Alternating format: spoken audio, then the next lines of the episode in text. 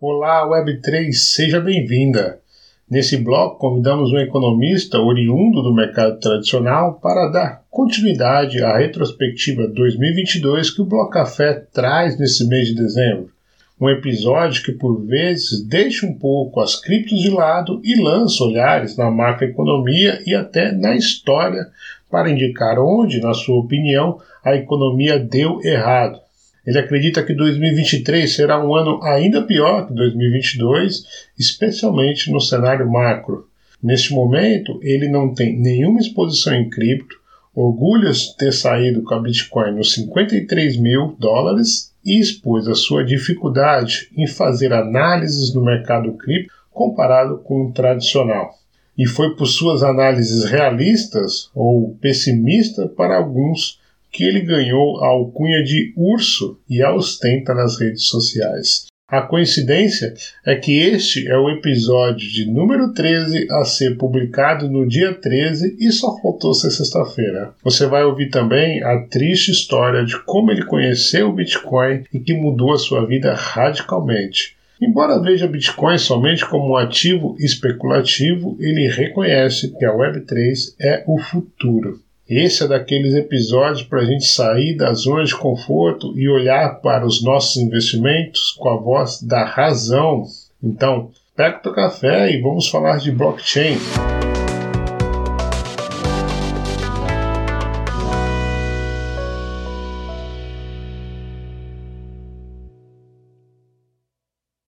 Bem a todos que chegaram agora. Eu sou o Serious e esse é o Bloco Café, o podcast Web3 que acredita que a informação é a ponte para a revolução. O Bloco Café fala de Web3 porque crê na transformação e na inovação, e essas razões nos conduziram à Audios Network em caráter experimental. Estaremos normalmente nas principais plataformas de podcast, porém, como o Bloco Café acredita nas propostas da Web3 de eliminar terceiros e na descentralização, daremos prioridade à blockchain. Embarque com a gente nessa. Favorite o Bloco na Audios Network e ouça os episódios antes de serem distribuídos na Web2. Todos os links estão na descrição. Agora sim, vamos à razão desse episódio. Está com a gente Rui Andrade, é uma honra você ter aceito o nosso convite, Rui, e eu peço primeiramente que você se apresente à comunidade, contasse um pouco do seu background e é, como que o Rui Andrade e as criptos se encontraram. Seja bem-vindo, Rui. Olá, Uai, muito obrigado pelo convite. Eu é que agradeço a, a, a tua disponibilidade e tempo e é uma honra estar aqui. Queres que eu me apresente, não é? Ora bem, o meu nome é Rui Andrade, acho que já, todo, já algumas pessoas me conhecem. Eh, eu sou economista de formação, eu durante muitos anos, cerca de 15, 20 anos, estive ligado sempre ao mercado de capitais, uma atividade acessória da, da, da, da minha vida. Eu tive um gabinete de contabilidade estudos económicos durante 20 anos.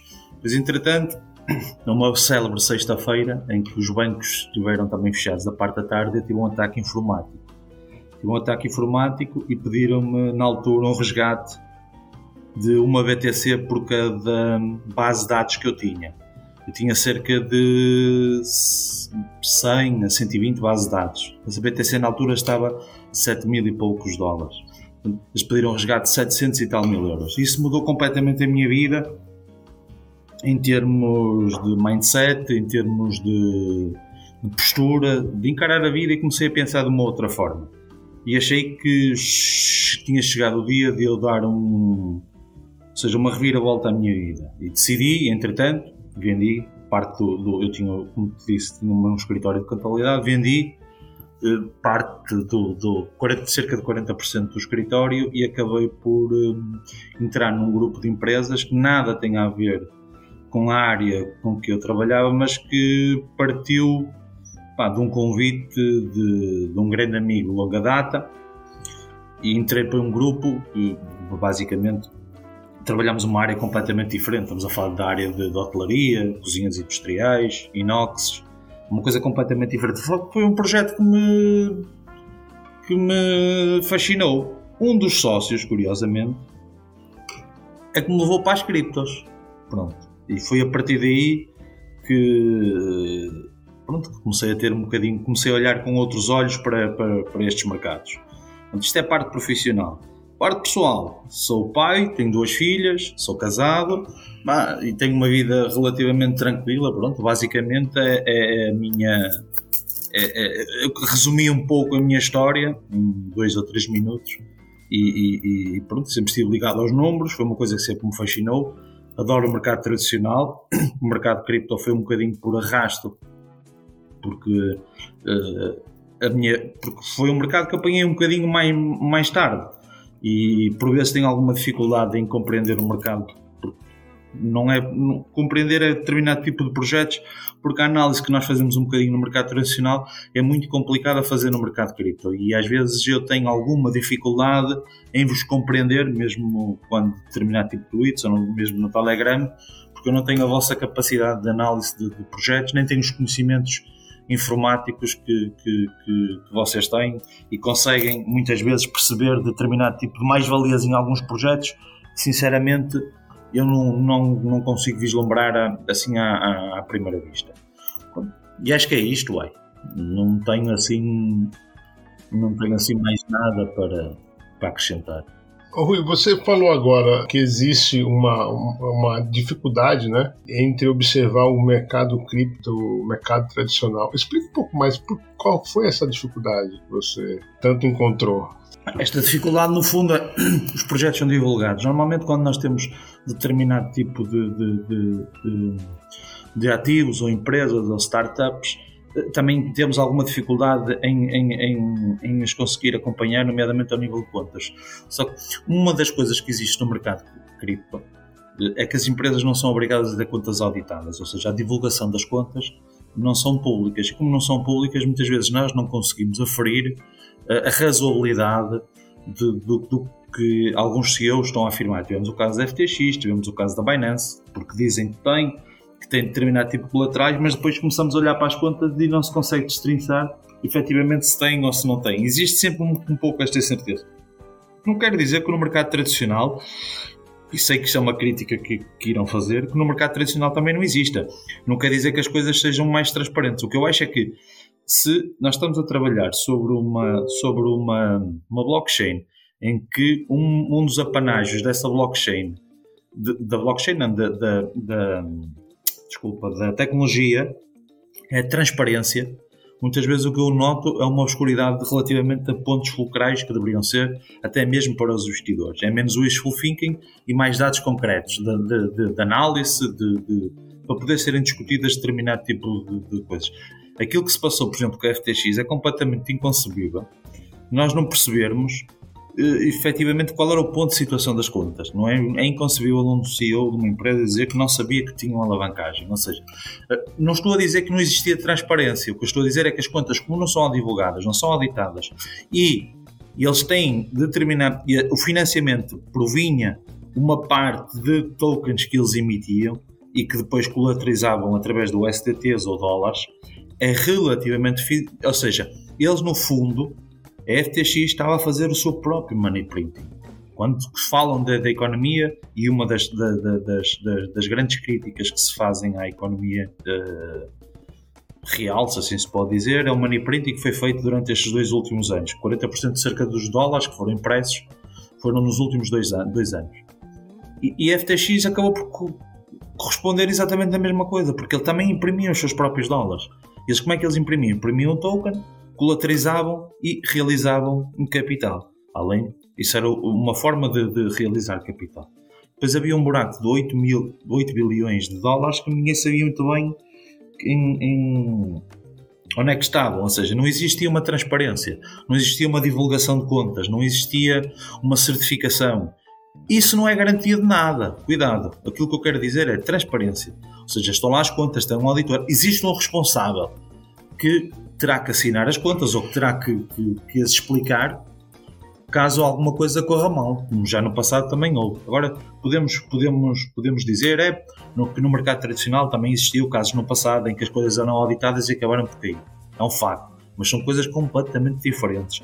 Porque os buracos financeiros que estamos a falar, estamos a falar de coisas, ou seja, de buracos muito, muito diferentes e num curto espaço de tempo. Já sei que vão falar, por exemplo, do Madoff, vamos falar do Lehman Brothers, vamos falar de outras, de outras empresas que, que houveram e que com o crash subprime caíram, e, e, também efetivamente houve uma falta de regulamentação e, e as pessoas pronto, estão presas, estiveram presas e, e, e, foram responsabilizadas. Não quer dizer que não consiga. Agora, uma tecnologia que vem e que está e que tem como um dos principais eh, pilares basilares a transparência, as empresas que atuam sob a blockchain o que fazem menos é transparência, porque não divulgam os ativos, não divulgam o, o, o, os colaterais.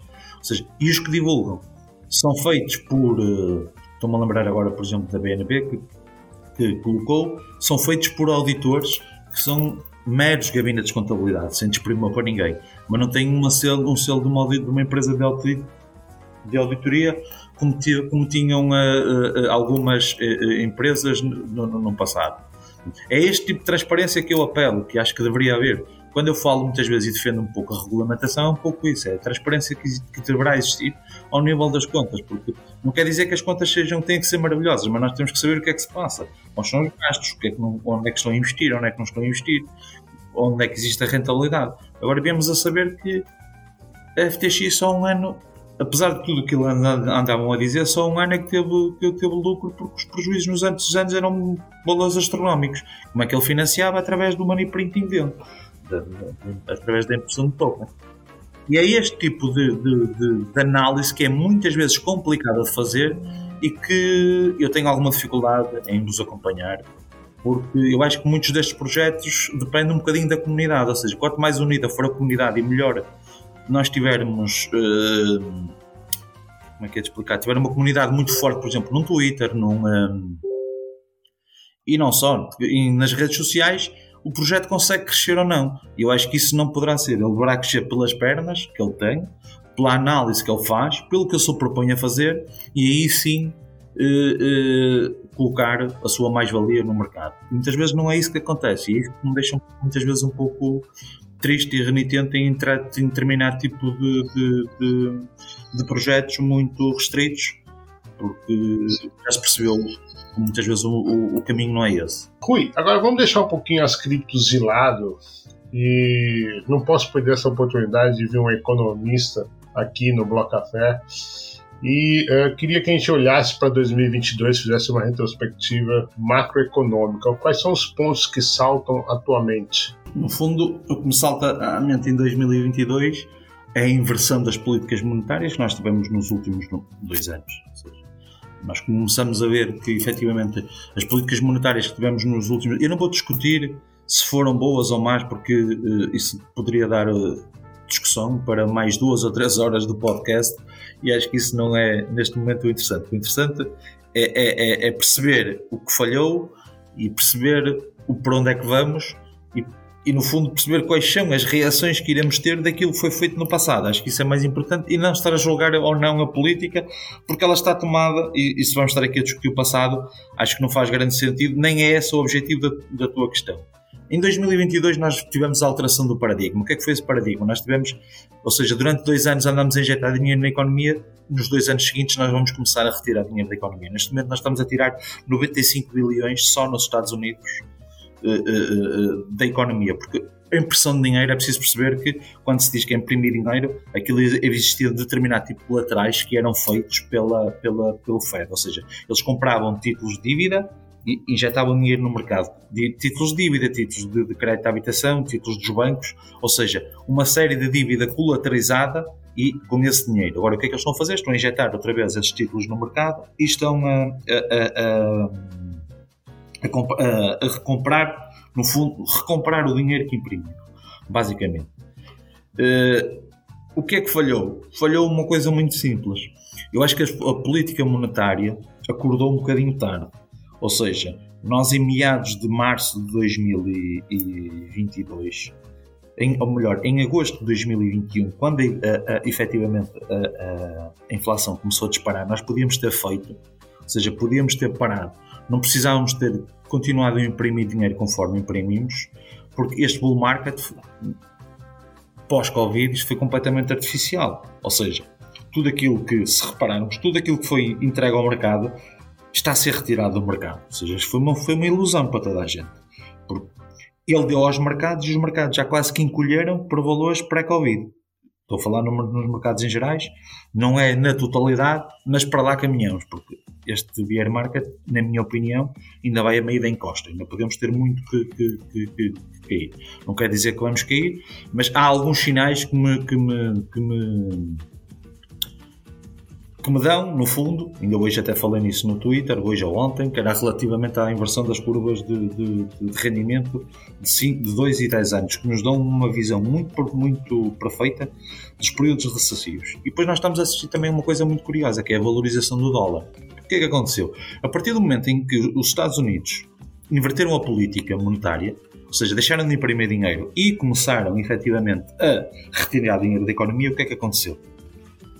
As IELs, ou seja, as bonds do, do, dos Estados Unidos, começaram a, a, ter uma valorização, uma, uma, em termos de taxa de juros, começaram a disparar, bem como o dólar. O que é que isto está a começar a fazer na economia em geral? Está a fazer encolher todas as economias. 40% das economias mundiais, ou seja, as dívidas, são taxadas em dólar. Porquê? Aos Estados Unidos, países como Índia, China, e Rússia também, uma parte de Rússia também era, eles eram taxados em, em não era taxados, a dívida era, era colocada em dólar. Quanto mais aumenta o dólar, maior é a minha dívida. E agora temos que somar a isto tudo o aumento da taxa de juro. O que é que isto está, está a dar? Todos os esforços que os governos estão a fazer, por muito que eles tentem crescer, com o valor da dívida aumentar fruto da valorização do dólar, nós cada vez vamos ficar um bocadinho mais retraídos. Ou seja, espécie, ainda hoje estávamos a falar nisto, espécie uma engrenagem as coisas encaixam umas nas outras e lentamente nós vamos ter repetição de ciclos anteriores. Eu acho que o ser humano custa-lhe um pouco a, a, a, aprender e aquilo que se passou em 2022 e 20, principalmente em 2021 foi um acordar tarde. Eu, durante muito tempo ouvi falar sempre o Paulo de uma soft landing. O que, é que era uma soft landing? Era tentar minimizar o impacto da inflação através da não subida tão agressiva das taxas de juros. O que é que nós, o que é que nós vimos? Que com este, eh, esta soft landing, com este adiar discurso e adiar o problema, o que é que isto aconteceu, o que é que nos fez, o que é que nos fez, eh, o que é que fez acontecer? A inflação começou a galopar a níveis completamente estratosféricos e agora estão a correr atrás dos prejuízos, agora estão a fazer 0,75 de aumentos graduais, ou seja, nós já vamos em valores muito próximos dos 4%, ou seja, estamos a falar que é muito agressivo, além destes, destes, destes, deste aumento das taxas de juros ser muito agressivo, é num curto espaço de tempo. E depois isto para mim é outro erro. Porque quanto, maior, quanto mais aumentamos a taxa de juros num curto espaço de tempo, menor é o efeito. Porquê?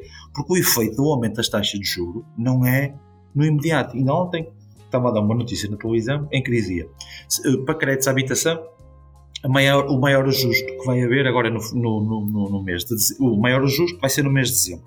Mas as taxas de juros não subiram no mês de dezembro, ou vão subir no mês de dezembro, elas já subiram anteriormente. Só que a correção que existe sempre e o delay entre o efeito de uma medida e ela entrada em vigor, que no fundo é, é, é, é a ser sentida na economia, demora sempre 4 a 5 meses. E as subidas da taxa de juros que estão a fazer completamente disparatadas e rápidas demais, deviam ter sido feitas antes, porque se eles fizessem estas subidas antes, conseguiam controlar muito mais a inflação. O que é que nós estamos a assistir agora? No meu ponto de vista, é uma coisa. Nós vamos, vamos, não vamos ter inflação, nós vamos ter um período de crescimento zero ou negativos, recessão. Vamos ter altas taxas de, de, de, de desemprego, porque nós ainda estamos a, a, retirar. As taxas de desemprego não estão a cair, porque, porque existe um grande, uma grande liquidez na economia. O que é que esta liquidez? Foi fruto do aforro que algumas empresas fizeram de reestruturação de, de, dinheiro barato, dinheiro grátis praticamente a custo zero, que agora vão ter que começar a devolver. Foi exatamente o que também aconteceu, faço muitas vezes este paralelismo com a economia portuguesa. O dinheiro barato e grátis acabou. Nas próximas uma ou duas décadas nós não vamos ter taxas de juros abaixo dos 2% como já tivemos no passado. E as pessoas têm que se convencer disso. O problema é que, muitas vezes, o que é que acontecia com, com, com com as pessoas. As pessoas compravam casa em função da prestação que poderiam pagar. Isso nunca pode ser assim. As pessoas devem comprar casa conforme as necessidades. Só que as pessoas iam ao banco e diziam: Olha, para um empréstimo a 40 anos, eu ganho X, quanto é que eu posso, quanto é que eu posso pagar? Ah, o banco dizia-lhe: eh, Quanto é que eu no fundo, qual é a prestação que eu vou pagar? Ah, a senhora pode pagar até uma prestação de 500, por exemplo, 500 euros por mês. Ah, e quanto é que é uma prestação de 500 euros por mês a 40 anos? Qual é o valor do empréstimo? Ah, são 200. Então as pessoas foram comprar casas de 200 mil euros. Isso está errado. As pessoas devem, deveriam comprar casas, primeiro, conforme, sempre conforme as necessidades, isso em primeiro lugar. Segundo, em função dos rendimentos. E com uma taxa média, porque o banco é obrigado a fazer essa simulação, entre 2% a 2,5%, para quê? Para ter ali uma margem de segurança para, ou seja, no fundo, para estarem seguras daquilo que, que, que, que estavam a tentar fazer ou que estavam a tentar uh, comprar. E é isto, isto para mim, este paradigma, mudou um bocadinho em 2022. Ou seja, com esta inflação, as casas ficaram mais caras, tudo ficou mais caro. Nós perdemos, se fizermos um bocadinho as contas, com uma taxa de juros a 10%, quer dizer que nós perdemos, em 14 salários, nós perdemos um salário e meio, ou seja, uma parte do subsídio de férias, uma parte, um valor do subsídio de férias e uma parte do subsídio natal ardeu. As pessoas estão habituadas a receber 14, não vão receber 14. Com esta subida de preços, as pessoas vão receber 10, 12 salários e meio. É isto que as pessoas têm que perceber. E agora vamos lhe somar a, a subida da prestação da taxa de juros. Ou seja, isto está aqui um problema bastante grave que eu já tenho vindo a alertar pá, há uns meses, há uns meses. E acho que, que, que, houve pessoas que tomaram algumas diligências e que perceberam que, que, que o caminho era este e que, pronto, e que fizeram operações das taxas de juros, renegociaram créditos. Pronto, eu acho que isso era uma boa política. Neste momento, toda a segurança, eu acho que, que hoje estamos a falar nisso, é, devemos nos preparar para o, para o pior, recear o pior e esperar que o melhor aconteça. Pronto, e é basicamente um bocadinho isso. E pode ser que eu esteja aqueles cálculos que eu, que eu, que eu tenho feito possam estar errados. Infelizmente, não me parece que, que estejam. As pessoas ainda têm um bocado de renitência em dizer ah, pois, mas o mercado ainda não caiu, o mercado de trabalho. É verdade que o mercado de trabalho ainda não caiu, mas o mercado de trabalho, neste momento, enquanto houver este excesso de liquidez, eh, é, é aquele que estão, no fundo, a, a ou seja, será o último a cair. Eu até te vou dar um pequeno exemplo, que eu acho isto super curioso. As empresas que são cotadas no Nasdaq, no Nasdaq 99% delas são em mão de obra intensiva. O que é que é mão de obra intensiva? Tecnologia. tecnologia tem que ter programadores, tem que ter todas as pessoas ligadas à, à, à tecnologia. E se reparar, eles estão na frente do, do, Ou seja, todos os investimentos, basicamente o investimento deles é, é, só em salários, praticamente. Pronto, e tem a tecnologia, mas a programação, a força de trabalho é uma componente muito forte na empresa. E se reparares, são elas que estão a liderar neste momento os despedimentos. Porquê? Por, e depois também, lá está a tal dentada. Porque as empresas que são cotadas no, no Nasdaq são altamente dependentes de capital. E como o capital está a subir a taxas de juros muito elevadas, eles têm que dar contas aos, aos acionistas e acabam por ter que fazer reestruturações internas para poder, para poder, ou seja, menos receita menos entrada de capital e eles têm que continuar a distribuir. Ou seja, os acionistas, no fundo, vão exigir sempre aos conselhos de administração para comprar ações para investir numa, numa empresa, têm que ter medidas concretas. Infelizmente, as pessoas neste momento tentam a ser o elo mais fraco e estão a liderar. E acho que reparar que tudo que é tecnológico normalmente é que abre as hostes e acaba por. E é, o, e é o primeiro a fechar, ou seja, é o primeiro a arrancar arrancar, quer dizer, no momento de subida, e é o primeiro a começar a fechar a porta.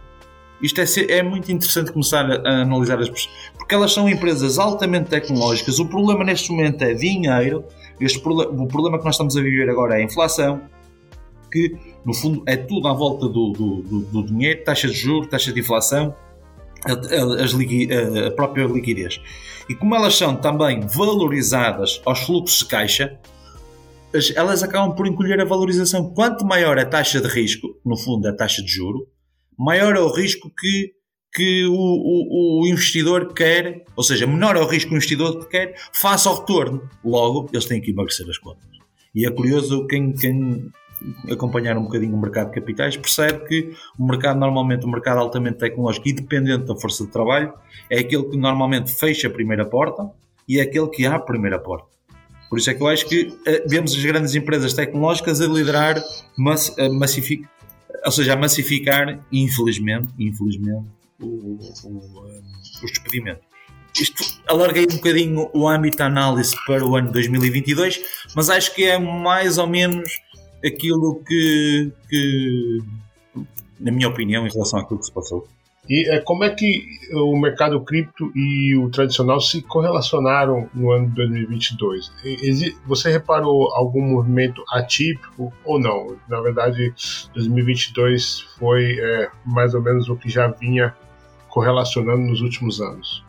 Não, efetivamente nós tivemos uma correlação, uma correlação muito grande. Aliás, eu, eu muitas vezes falei nisto e uh, isto numa primeira fase foi. Uh, foi uh, alvo de discussão, e não quero ser desagradável com ninguém, mas cheguei a ter algumas discussões um bocadinho mais acesas porque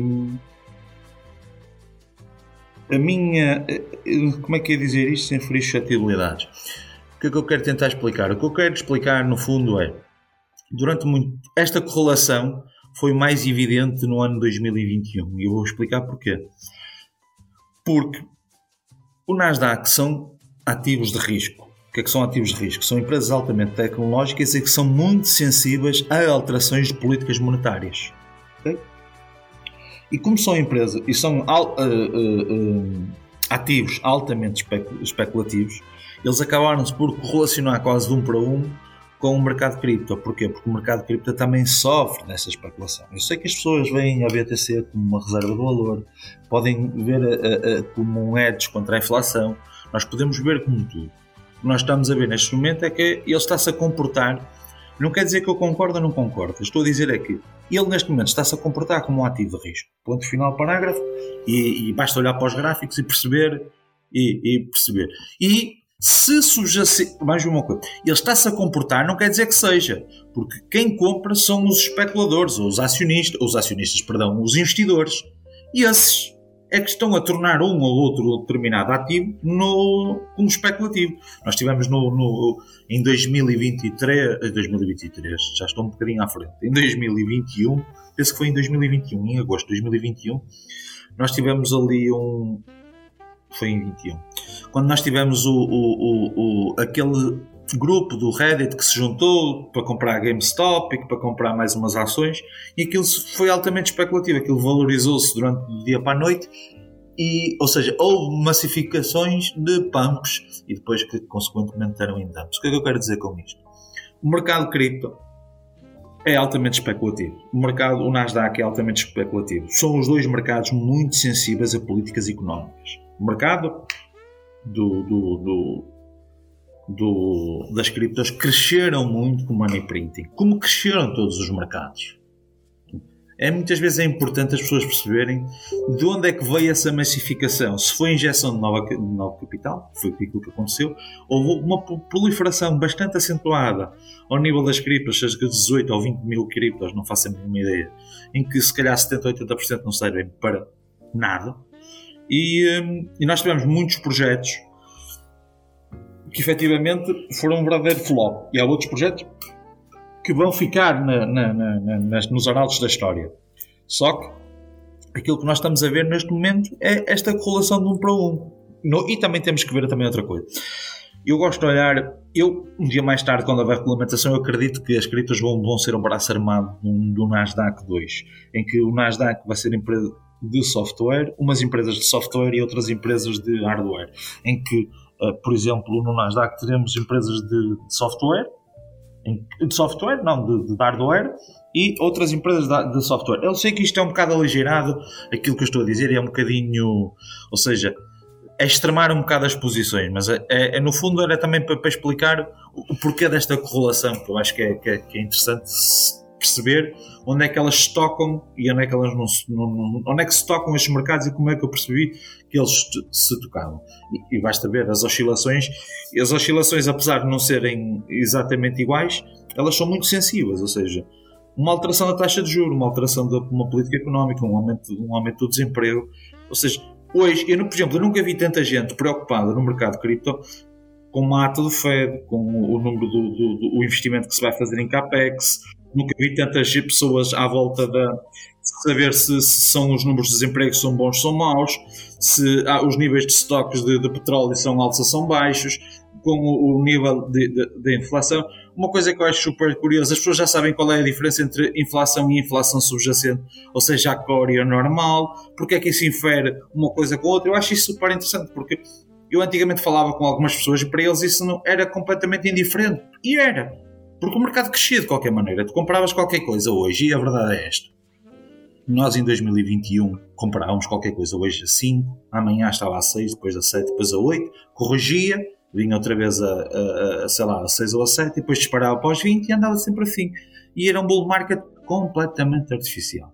E agora nós, o que eu acho que vamos ter agora é a prova de fogo. O que é que é esta prova de fogo? É saber quem é que vai resistir, saber efetivamente as exchanges, como é que elas vão ser regulamentadas ou não, se é que vão ser regulamentadas, a forma de tributação, que, ou seja, a forma de tributação já é uma, uma, uma aceitação tácita daquilo que efetivamente as criptos estão cá para, para, para ficar, e isso aí não há dúvida nenhuma, e acho que vai ser um mercado em, em ebulição. Agora, tem, temos é que ter um pouco de moderação para perceber para onde é que isto vai, porque da forma que estava a crescer, isto apenas denegria a imagem de toda a gente. Eu acho que ninguém, ninguém neste, nesta, nesta, nestas alturas ficou feliz com, com tudo aquilo que se passou.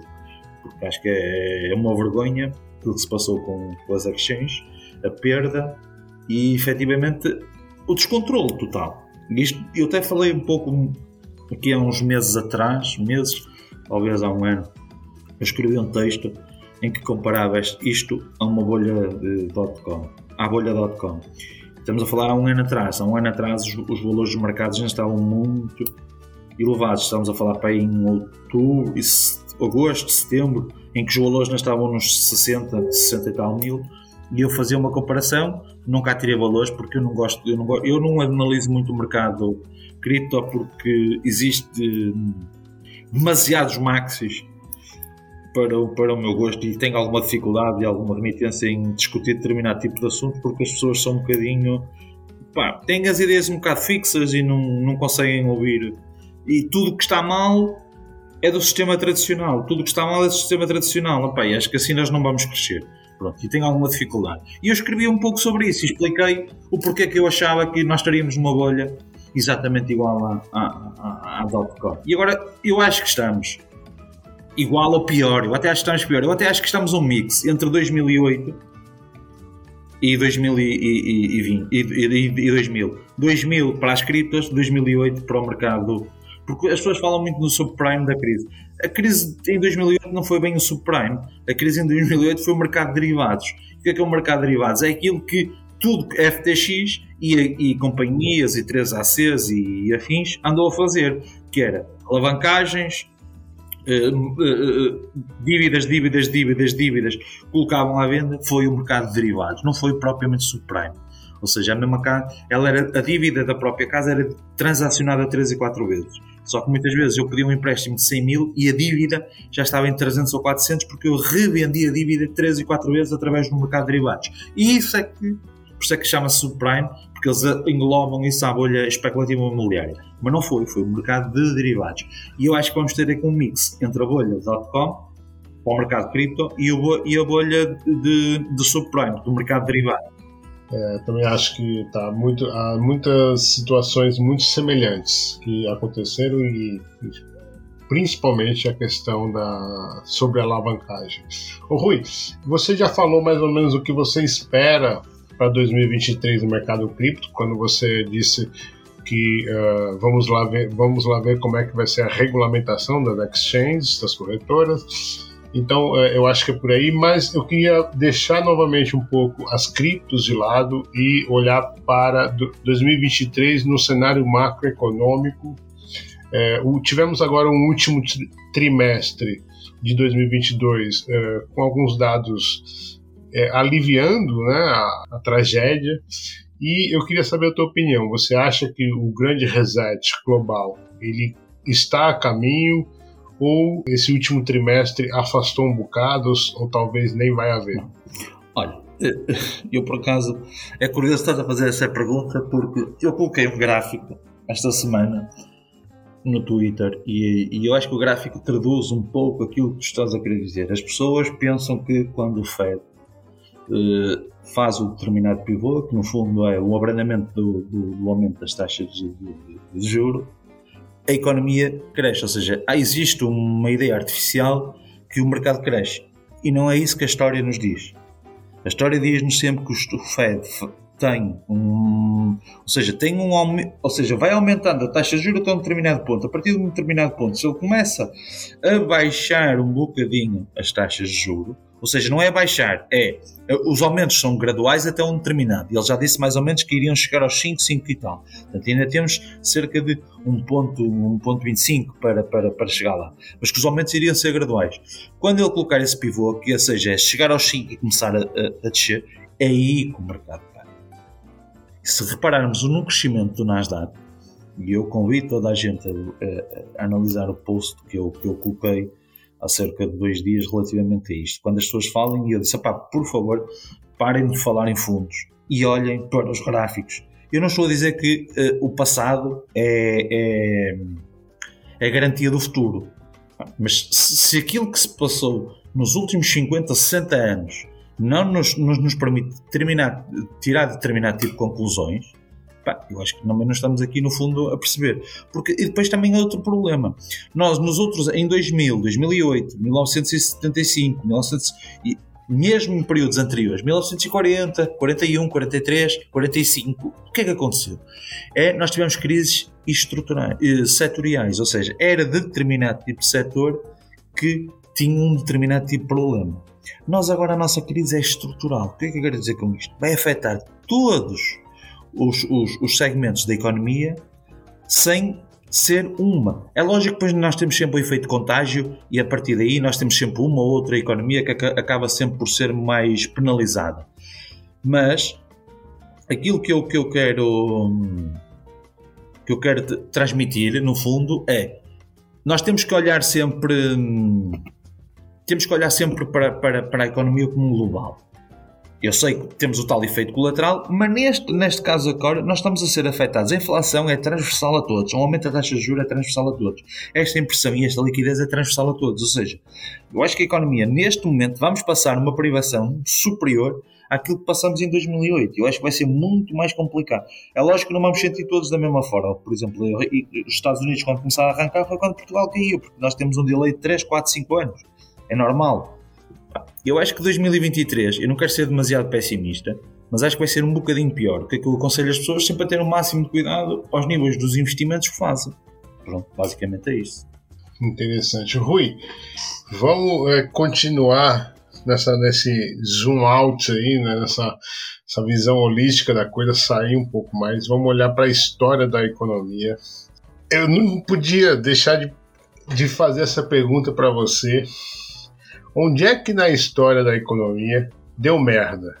Ah, nós podemos ter. Nós, não, houve vários pontos da economia que, que isto deu algumas asneiras.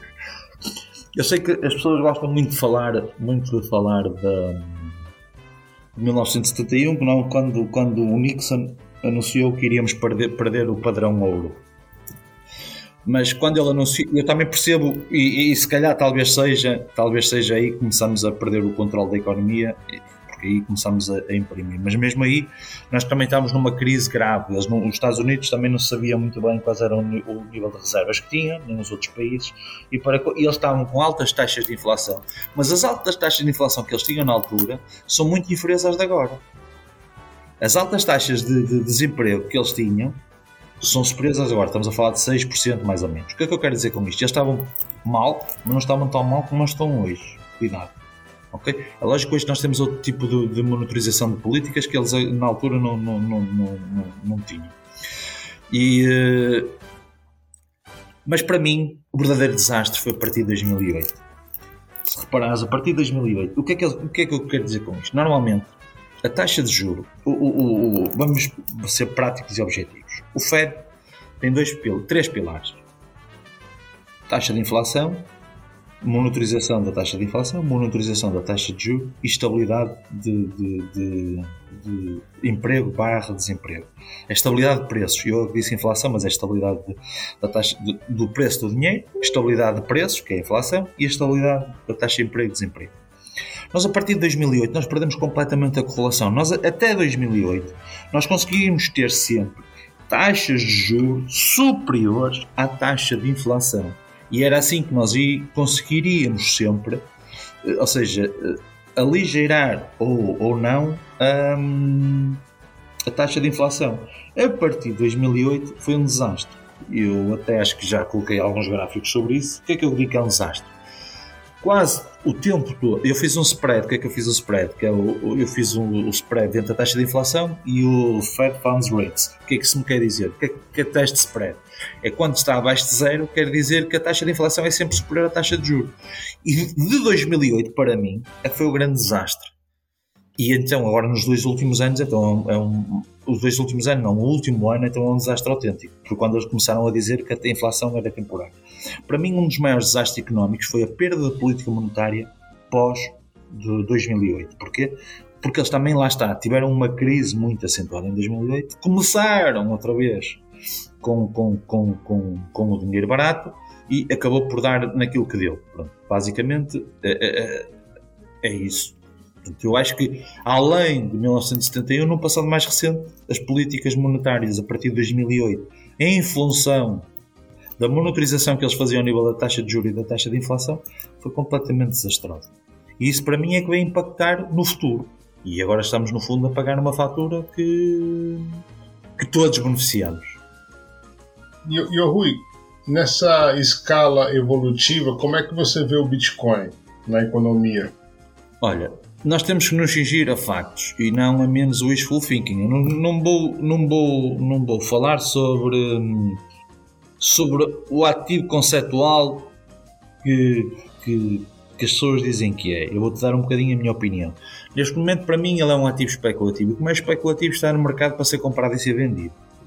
E são estas as regras do jogo. Joga quem quer, quem não quer não joga, compra quem quer, quem não quer não compra. Olha, isso aí é basicamente. Eu sempre disse que eu irei entrar no mercado cripto quando eu achar, já entrei e saí, e irei tornar a entrar quando eu achar que existe o tal reset da especulação. O que é que é reset da especulação? Ou seja, é a valorização que eu acho que determinado tipo de ativo terá para mim num determinado tipo de momento. Eu não, me, eu não estou aqui à procura, procura de encontrar um fundo perfeito. O que eu quero é que eu esteja de bem. Todos os meus investimentos eu tenho de estar de, de bem comigo mesmo. O que é que é de bem comigo mesmo? É de bem com as análises que eu faço. E aquilo que eu percebi e que eu coloquei e fui colocando no Twitter e no Telegram e à qual tu foste partilhando e foste vendo algumas das análises que eu fiz, eu sempre disse que iria entrar neste mercado. E para mim, neste momento, o Bitcoin não é nada mais do que um ativo especulativo como outro qualquer. Nós podemos dizer que, que, que poderá vir a ser outra coisa. Poderá. Poderá vir a ser uma moeda de pagamento. Poderá. Poderá ser uma, o reserva do ouro 2. Poderá. Poderá vir a ser. Poderá tudo. Neste momento, com factos e argumentos, não é.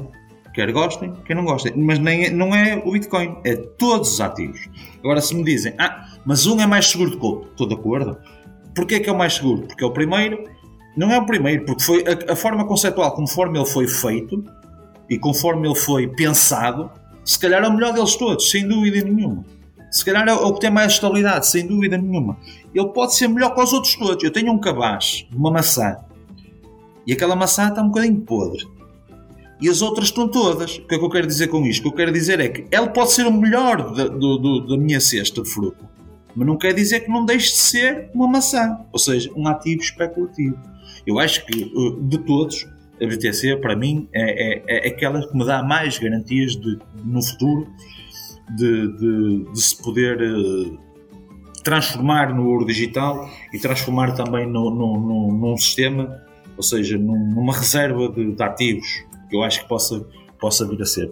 Vai ajudar a desregulação deste, deste mercado. Mas neste momento é só, e se calhar atalhando um bocadinho, para mim ela é um ativo especulativo, é para comprar e para vender, ponto final. Eu trato a BTC neste momento como trato qualquer outro tipo de ação altamente especulativo. Eu gosto muito das provocações que você faz nas redes sociais, é, os seus textos, suas análises, enfim. Eu queria trazer duas delas que uma delas você já respondeu, né? O que, é o BTC para você, que você colocou assim, né? duas perguntas sérias e honestas. O que é a BTC a reserva de valor, um ativo, uma moeda, a liberdade financeira, o novo digital ou algo mais. E é, quando compram é por ideologia ou por especulação. Então você já respondeu um pouco, já sei já a tua opinião sobre isso. Então vou trazer uma outra provocação também. Deixa, deixa-me só dizer uma coisa. Claro, a minha claro. opinião é hoje. Não quer dizer que amanhã não mudo. Eu não estou dizer eu não estou a dizer que não, não estou a dizer que não acredito na ideologia da BTC. É isso que eu quero que as pessoas entendam. O que eu estou a dizer é aquilo que estamos a viver, é aquilo que os gráficos nos dizem.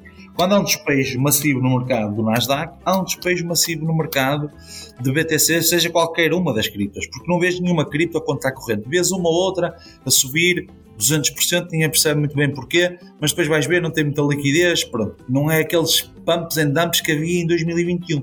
E eu acredito no conceito da BTC. E eu faço essas provocações. Isto não é bem provocações, são perguntas honestas que eu escrevi, pergunta séria e honesta. Porquê? Porque existe muita gente que defende esta ideologia, que é, que é, que, ou seja, que o mercado cripto é a minha liberdade financeira, é a minha ideologia, é contra tudo o que foi feito até agora, que foi feito muita coisa errada, mas também não podemos renegar o passado, há muita coisa que foi bem feita. Cuidado e querem mudar esse paradigma. Mas depois eu pergunto o porquê. Mas vocês compram por ideologia ou por especulação? E é que é curioso, porque eu gostava de ver que as pessoas fossem honestas, nós somos investidores e quem está no, no mercado para investir tem que ser um especulador. Porque senão não vende, compra. Mas o que é que me interessa a mim comprar um ativo que tem um ativo na minha carteira e ele quando valorizar eu tenho que o vender para realizar. Agora, se é para realizar Ethereum, se é para realizar Fiat, dólares, euros, isso não me interessa, mas as pessoas querem uma realização. Porque senão o que é que me interessa a mim ter determinado? Só por ideologia para dizer que tenho? Faz grande sentido. Nós não vamos. Ao comprar uma BTC, não estou a comprar uma quadra da Mona Lisa. é isso que as pessoas têm. Eu percebo que as pessoas. Aquilo vai valorizar, mas não, aquilo não é um quadro, não é, não é um vinho, não é um, um carro que as pessoas possam mostrar, possam usar. Não tem que ser especulativo, tem que ser para comprar e para vender. Pode ser a minha liberdade financeira. E no fundo, essa provocação que eu fiz era no fundo para as pessoas também perceberem, ou tentámos nós perceber, qual era o caminho, qual era. que as pessoas também começarem a pensar um bocadinho, quando defendem determinado tipo de ativo, para perceberem que eles estão lá, porque eles falam muito nas baleias, falam muito no, nos market makers, falam muito no, nos investimentos institucionais, e que eles dizem que querem sangue, mas todos querem sangue. Eu quero ver quem é que está no mercado que está a ganhar dinheiro e chega e se tiver a oportunidade não despeja. Nós não podemos ser hipócritas a esse ponto. As pessoas têm que perceber que quem está no mercado é especulador e quer ganhar dinheiro. E no momento que puder, despeja com a baleia. Só que se eu tenho muito, despejo muito. Se tenho pouco, despejo pouco. Isto é, é, um bocadinho é curioso. E as pessoas andam um bocadinho preocupadas. Ah, porque aquela, eh, o Michael Saylor ou a Fins ou blá blá blá vai acabar por vender. Não sei. E, e, a outra, talvez, acho que se calhar foi a primeira live até que você teve com o Alex, o Alex Crypto, que, que aliás é, é o guarda-redes da seleção do Café, foi o, Vi hoje. o Camisola 1, estreou né, esse, esse podcast, o primeiro episódio. Lá você colocou uma coisa que isso até hoje eu carrego comigo, que é a questão da hipocrisia entre o Money Print e as pessoas que estão no, no movimento, na, na tecnologia, né, na, na criptomoedas, porque elas criticam muito né, as políticas de money print, de enfim, e a, o quanto isso é devastador para a economia global, mas ao mesmo tempo esquecem que elas foram beneficiadas também por isso. Traz um pouquinho esse raciocínio para gente, por favor. Sim, aquilo que no fundo eu tentei mostrar foi o crescimento dos últimos. Dos, do, ou seja, nos últimos dois anos nós tivemos 40% dos dólares impressos. E quanto é que cresceram os mercados? E aí conseguimos perceber que os mercados cresceram às costas dessa impressão monetária. Porque nós tivemos um crash muito. Ou seja, nem foi um crash, foi um Black Swan, que acabou por ser um crash. Que foi um, um, um, um Black Swan, acho que toda a gente sabe o que é, mas no fundo é, é, é um acontecimento que, que, que não previstos, assim se pode dizer, e que surge pá, como foi a pandemia, ou seja, uma coisa quase do nada, que ninguém sabe muito bem o que é que, que é como o de uma guerra. Como aconteceu, como aconteceu na, na, na, apesar de alguns sinais, ninguém sabe, e aconteceu.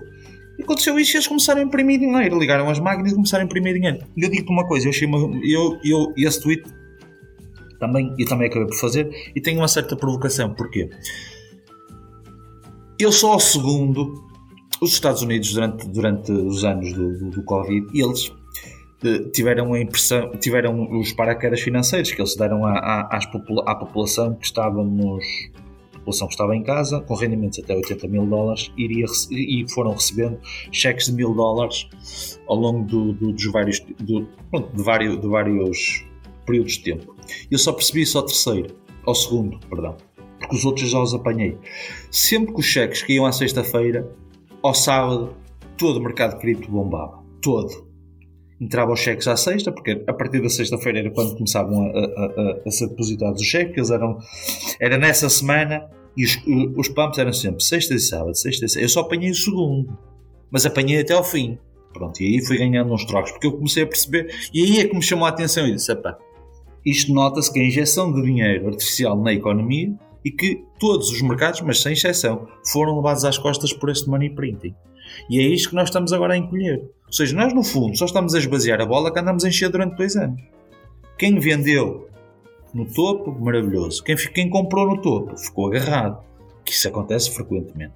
E para mim isto é uma hipocrisia, porque querem que o mercado cresça por ele próprio, não regulamentado e que não dependa do sistema tradicional. Mas ele cresceu à custa do sistema tradicional. Para mim, isso é que é uma hipocrisia. Porque todo o dinheiro, e vemos, a partir do momento em que injetas dinheiro na economia, o mercado cresce.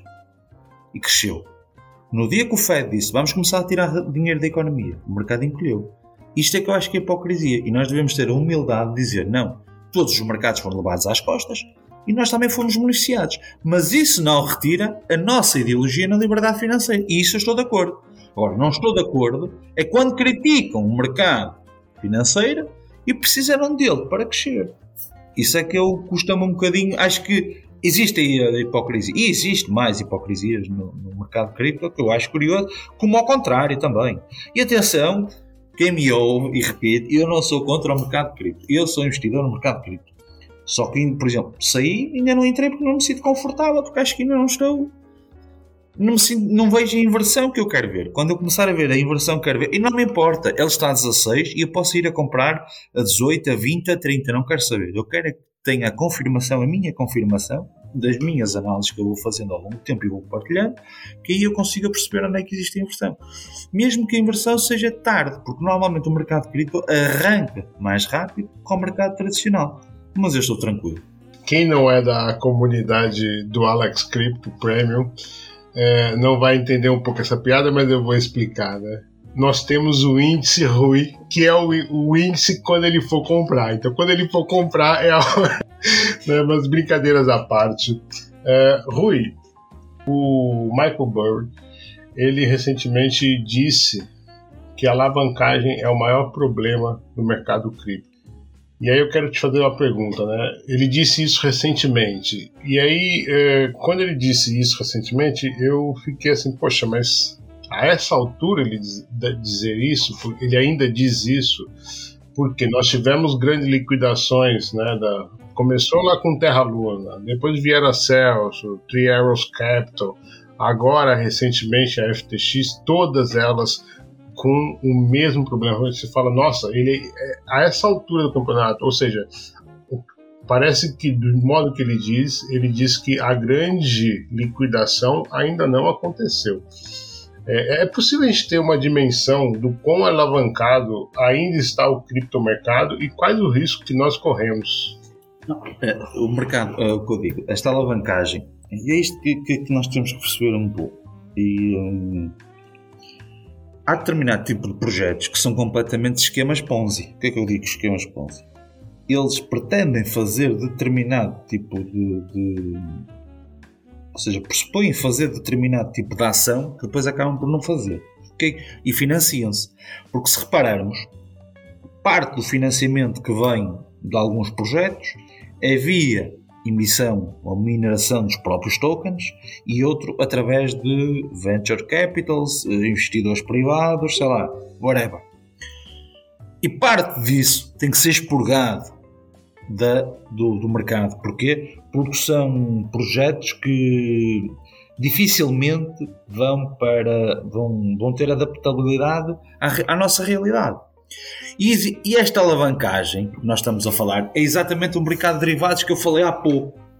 Por acaso não sabia que me ias fazer essa pergunta e eu percebo um bocado aquilo que ele quer dizer. Por exemplo, a FTX, nós só falamos, e nem, nem o próprio CEO sabia, ele tinha uma alavancagem de 1,7, ou seja, por cada, por cada dólar que ele tinha, ele emprestava 1,7 quando houve aquela re, uh, retirada massiva de 8 mil milhões de euros, de, não, 8 bilhões de dólares, naquela, na, na, no, entre uma segunda-feira e uma quarta, se não estou em erro, ele não teve capital suficiente. Porquê? Porque estava colaterizado e tinha ali 1,7, ou seja, aquele 0,7 ou 1,7 vezes a mais que ele não conseguiria ter. Ou seja, o mercado está muito alavancado ainda e essa alavancagem é esse washout que eu acho que temos que fazer. E aquilo que eu, que eu acho que, que ainda não aconteceu é parte dos projetos desaparecerem.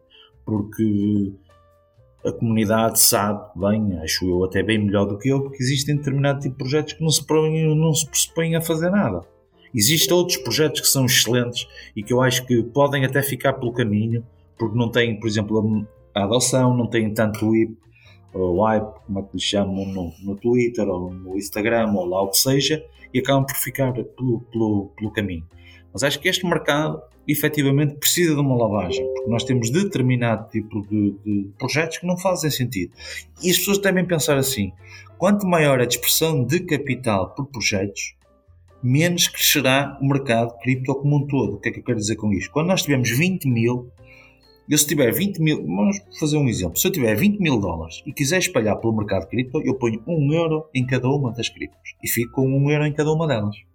Se eu tiver 20 mil e tiver 100 projetos, cada uma delas vai receber muito mais, vai receber 20 dólares. É isto que eu quero dizer. Quanto menos projetos houverem, com melhor qualidade, maior captação de capital haverá por parte da comunidade. E aquilo que nós estamos a ver é quanto mais existe, existe maior dispersão de capital, existe muito mais pump and dump, existe muito mais bitboys, existe muito mais uh, cripto twitters que, que, muitos deles fazem análises completamente disparatadas do que eles querem é tentar em, em, em uh, fazer um, um, um, ou seja, criar uma, um FUD, um FUD não, um FOMO em que as pessoas compram e têm medo de ficar fora e querem comprar aquele token enquanto a gente começa a comprar eles despejam no mercado, ou seja, é isto que nós precisamos limpar ou seja, nós precisamos menos projetos, mais adoção e mais massificação de investimento. E acho que todos que queriam ganhar, por quanto mais projetos houverem, atenção, não é, eu não estou contra o número de projetos, estou contra o número de projetos que não faz rigorosamente nada. É isso que eu quero tentar explicar. E neste momento, nós precisamos mesmo de bons projetos e que parte do capital seja investido nesses projetos e não em projetos que. E, e depois não é isso. Há, há muita gente que investe em mercado cripto e nem sabem quem é que está a investir. Em que é que projeto? Que isso também me faz um bocado de confusão, mas é o que é. Este programa vai ser muito controverso. ah, muito bom, muito bom ouvir você, muito legal. Estou gostando muito desse episódio, mas infelizmente a gente está chegando ao fim. Eu tenho mais duas perguntinhas para fazer, Rui. Uma, as duas são rápidas até. É, a, a, primeira delas é por que, que, as pessoas te chamam de urso? O teu Twitter é urso de shorts. Não, não, quero, não quero fazer a provocação do short, mas por que urso, Rui? Opa, eu curioso. Porque eu quando comecei no grupo do Alex, eu tinha eu, eu fazia determinado tipo de, de, de, análise e as pessoas diziam que eu era muito beer, que eu, que eu acho que estava a ser demasiado negativo e, e eh, pronto, e que no fundo andava ali um bocadinho a espalhar o, o, o, o medo, ou seja, o pânico em determinado tipo de análise que eu fazia. Por acaso vieram-se a revelar algumas delas. E a Diana, porque eu tenho um, um, um carinho muito grande, porque é um, um, membro dos mais antigos lá e que me acolheu sempre muito bem, e que foi, foi com quem fiz a minha primeira live, com o Alex, ela começou por piada a começar a tirar um urso às silvas. E sempre que eu dizia qualquer coisa, ela pegava num urso, punha lá o emoji a tirar às silvas. Pronto, e aquilo foi pegando, foi pegando, e as maltas depois dizia, é o urso, é o ursinho carinhoso. Até que um dia houve um membro que me fez um desenho e pegou naquele urso azul, escreveu lá SP500 e fez para lá umas setas. Epá, eu achei aquilo uma delícia, até o próprio boneco em si. Epá, e a partir daí eu, eu retirei no Twitter a imagem que tinha e coloquei aquele urso. E acho que é. Pronto, não, no fundo, o urso representa o meu sentimento num determinado tipo de momento, que foi quando entrei mais no mercado e comecei a fazer as análises e os textos que escrevo no, no, no, no, no Telegram do Alex, e foi a partir daí que começou a surgir um bocado o termo, o termo urso, porque pronto, o urso é associado ao beer market, e quando eu comecei a escrever era um bocadinho, não era negativo, agora se calhar olhando de retrospectiva, na altura era negativo, mas olhando um bocadinho de retrospectiva, se calhar era um bocadinho a realidade que queríamos. Por acaso tive sorte de acertar. Gostava de não ter acertado e que nós estivéssemos aqui a ter esta conversa, porque eu acho que isto não vai ser bonito e vai-nos tocar todos à pele. Mas pronto, é daí que vem um bocado. E depois eu achei curioso e eu não fico e eu não me importo, porque as pessoas conhecem, conhecem a minha cara, conhecem quem é que eu sou. E pronto, muitos utilizam determinado tipo de avatares, eu uso aquele, que é um urso fofinho também tenho duas filhas pequenas, acho que é curioso elas adoram, elas adoram e até se riem com isso e acham muito ah, não é, não é, você, você faz muito bem pra gente, eu, eu adoro. Eu brinco que tu, é, tu és o, o meu urso preferido. É isso, e pessoa vai se rindo um bocadinho. Não, muito, muito fixe. É, é aquilo que eu falei, sabe? Assim, a, a, o raciocínio que traz pra gente, isso é muito, muito interessante. Rui, no início ali eu perguntei para você é, como você encontrou as criptos e eu costumo fazer a última pergunta: por que, que você ainda está em cripto?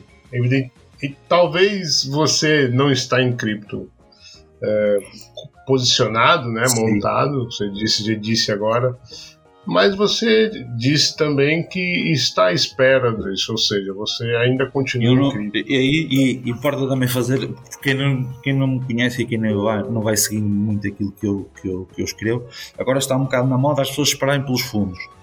Este, isto que eu ando a tentar apregoar não é de agora, e tu já me conheces e vais lendo. Eu, eu já digo isto há muito tempo, eu quero comprar um determinado tipo de preço.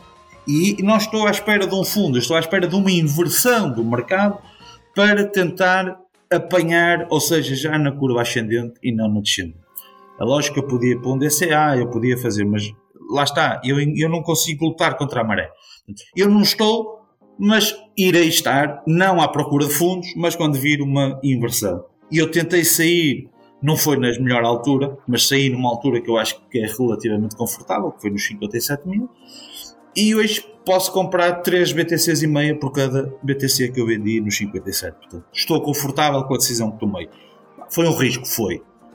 Mas, eu, mas lá está, segui um pouco a minha análise. E é o que eu digo. Eu confio um pouco nos meus instintos e nas minhas análises. Se estou sempre certo, claro que não. Se vou sempre acertar, claro que não. Pá, mas vou tentando, com, o, com, com, a vossa ajuda e com a ajuda de todas as pessoas que, que vou seguindo no mercado e nas análises que fazem, pá, vamos tentando apalpar e encontrar junto da comunidade ali um preço que eu acho que é relativamente mais justo, o qual já falamos isso há várias, várias, várias, várias vezes e não me vais perguntar qual é. ah, é. Oh, oh, Rui, eu tenho uma brincadeira aqui uh, que chama CryptoPong, que eu vou falar algumas palavrinhas aqui, você diz o que vem atualmente é, pode ser? Pode. Vamos lá então. E o que é que eu tenho que dizer? É o que me vier à cabeça? É o que vier à cabeça. Eu vou te falar, vou falar algumas palavras aqui. A primeira delas é Bitcoin. Disrupção. Satoshi Nakamoto. Brilhante. Mercado tradicional. A mãe disto tudo. Ou o pai disto tudo. Banco ce... Bancos centrais bancos centrais. Essa veio uma palavra um bocado forte à cabeça que era um bocado, não era palhaços, mas era aquela. Vocês têm uma expressão muito interessante no Brasil que é os bananas, que fazem aquilo que no fundo que os lobbies acabam por querer. E é um bocado isso, é bananas. Estás a perceber? É assim um bocado. A, a palavra é bananas, pronto. São os bananas. Uh, Web3. Uh, o futuro. Metaverso. Não contem comigo para isso. Segurança digital. Uh, segurança digital. Uh, isso devia ser a prioridade número um. Ou seja, até antes de regular o mercado, deveríamos ter alguém que nos permitisse a tal segurança, ter a segurança. Ou seja, se, também não faz sentido nenhum nós andarmos a guardar isto em Ledger. Vocês não pensem que os grandes investidores vão andar a guardar em Ledger os, os, as BTCs. Tem que haver um banco como, a, como temos o a, do Diogo Mónica, agora esqueci o Ancorage. Ou seja, isto não, não existe. Ou seja, temos que ter aqui um mix. O, mercado, o mercado tradicional a nível bancário tem que haver. A Ledger também não acho que. Ou seja, é seguro, mas acaba por não ser. Temos que guardar as palavras. Passa uma atrapalhada geral segurança digital para mim também passa pela custódia dos, dos tais ativos. Mas desculpa que já abordei aqui um bocado do sistema. O que falta para a adesão popular das criptos? A descomplicação da. Ou seja, falta a descomplicação da, do discurso. Porque muitas vezes estamos a discutir criptos e são eh, discussões demasiado técnicas eh, e que dificilmente terão uma adesão às pessoas se nós não começarmos pelas escolas de ou seja, na própria escola dar um bocadinho de formação até de blockchain, o que é que é, o que é que é a tecnologia, o que é que ela faz, o que é que ela permite, quais são as vantagens, desvantagens, aquilo que pode trazer de melhoria. E tem, isto é um processo gradual, é como a adoção da internet. Nós ainda hoje temos pessoas, nomeadamente os nossos avós, eu falo por mim, que ainda tenho a minha avó, com 96 anos, ela não sabe o que é a internet, ou melhor, sabe, que existe, sabe o que é, mas nunca utilizou. No fundo, isto é um processo gradual. As minhas filhas já cresceram com, com, com um tablet na mão, elas sabem perfeitamente o que é o YouTube e conseguem. Já falam para, ou seja, já têm até determinado tipo de tecnologias que falam para o YouTube e pedem a miúdas sem saber ler nem escrever, ela sabe que há lá um botão que se fala em que aparece determinado tipo de desenhos animados. Ou seja, isto já está inerte. Agora, isto para eles vai ser muito fácil, mas isto da blockchain, isto para determinado tipo de pessoas a partir dos 45, 50 anos, ainda não é muito claro. Esta adoção tem que ser massiva e para ser massiva nós temos que começar pelas camadas mais jovens.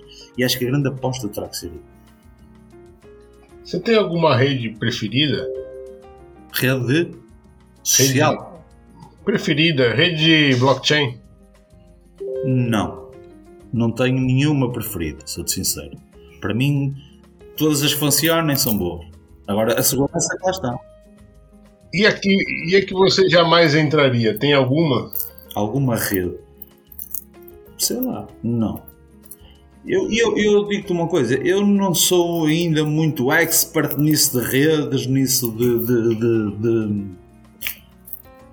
de desse tipo de tecnologia de entrar nessas redes. No, mas tu, quando falas de redes, queres falar de quê? De, de investir na rede ou de entrar e fazer.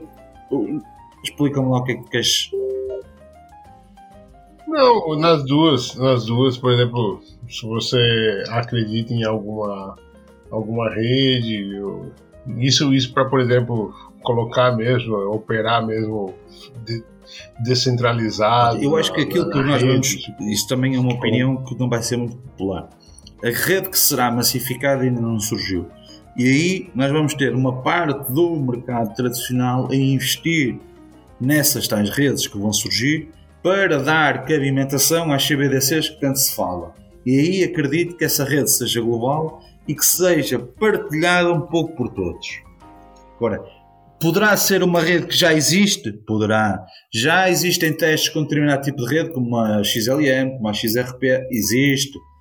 Aliás, fala-se que se não fosse o problema que, que, que a XRP tem com a SEC, poderia ser uma daquelas que poderia ser utilizada no Banco Central Europeu para o lançamento das, da, da TXBDCs ou do Euro Digital, ou lá que seja que eles andam para lá a tentar inventar. Agora, eu acho que nós iremos assistir ainda à, à regulação de uma nova rede que terá por base todas as outras que apareceram, porque é o que eu digo, existem projetos muito bons, mas que ainda não estarão na fase de maturação necessária nem de segurança uh, para alocar determinado tipo de ativos, nomeadamente um euro digital ou um dólar digital ou o que seja. Que é falta de segurança ainda. Rui, eh, você se considera um maximalista? Não, nem de longe nem de perto. Eu sou daquelas pessoas que eu compro as melhores ideias. que é que eu quero dizer com isto? Se a tua ideia for melhor que a minha, eu sou daquelas que digo logo que sim. Eu não sou fundamentalista ao ponto de não ouvir os outros. O Maxi é um fundamentalista que não ouve ninguém. Ele vive dentro de uma bola. O que foi o Crash Luna? O que é que foi? Foi uma coisa simples. Foi, foi, foi a ganância desmesurada. E a insolvência da, F, eh, da FTX? Foi exatamente a mesma coisa. Foi o descontrole total e ganância desmesurada. Porque todos sabemos bem como é que o Sam ganhou dinheiro, e bem, porque ele era um jovem brilhante. Ele, com a arbitragem, ganhou muito dinheiro. E porquê é que ele não parou? E quis fazer uma coisa e acabou por fazer um esquema Ponzi. não percebo, sinceramente, chegou um ponto em que não percebo. Mas pronto, foi o que foi. Cripto é? Cripto é. Será o futuro. Então é isso, com a palavra futuro, chegamos ao fim desse bloco. Eu queria agradecer ao Rui Andrade por ter feito esse, esse, episódio, esse tempo aí, marcado um tempo aí na agenda. Muito obrigado, Rui. Partisse então para as considerações finais e dissesse aí para nossa comunidade como ela te encontra nas redes sociais. Olha, as minhas redes sociais são são poucas. Eu só tenho Twitter e, e, e é ursos underscore de, de underscore shorts. E uh, pronto, basicamente eu faço lá umas análises. Tenho um canal premium do, do, do Alex, que é onde eu faço. Pronto, eu e vários eh, discutimos algumas, algum, fazemos algumas análises do mercado tradicional, do mercado cripto e, e, temos uma excelente comunidade fazemos uns almoços de vez em quando e é super engraçado. Pronto, e eu fui super bem acolhido, apesar de ser uma espécie de outsider, porque nunca foi. O meu ADN não foi as criptas. Pronto, e as minhas redes sociais basicamente são essas. Já tenho Twitter, não tenho mais nada, não tenho blog, não tenho nada. Eu sou um, um, averso. É isso, e vou escrevendo conforme quero e conforme me apetece. E, e o Twitter permite-me isso com poucas palavras e com alguns gráficos, porque eu tento sempre sustentar as minhas análises com gráficos. Para mim, isso é o mais importante, porque as discussões são mais incisivas. e quem quiser, que acompanhe no Twitter, que acho que é, que é interessante. Muito legal, gosto muito do, de acompanhar o Rui lá no Twitter. Bom, comunidade, a gente fica por aqui. É, muito obrigado pelo carinho da sua audiência. Dúvidas, críticas, sugestões ou parcerias, entre em contato com a gente no Twitter, Blocafé, ou no e-mail blocafé.proton.me.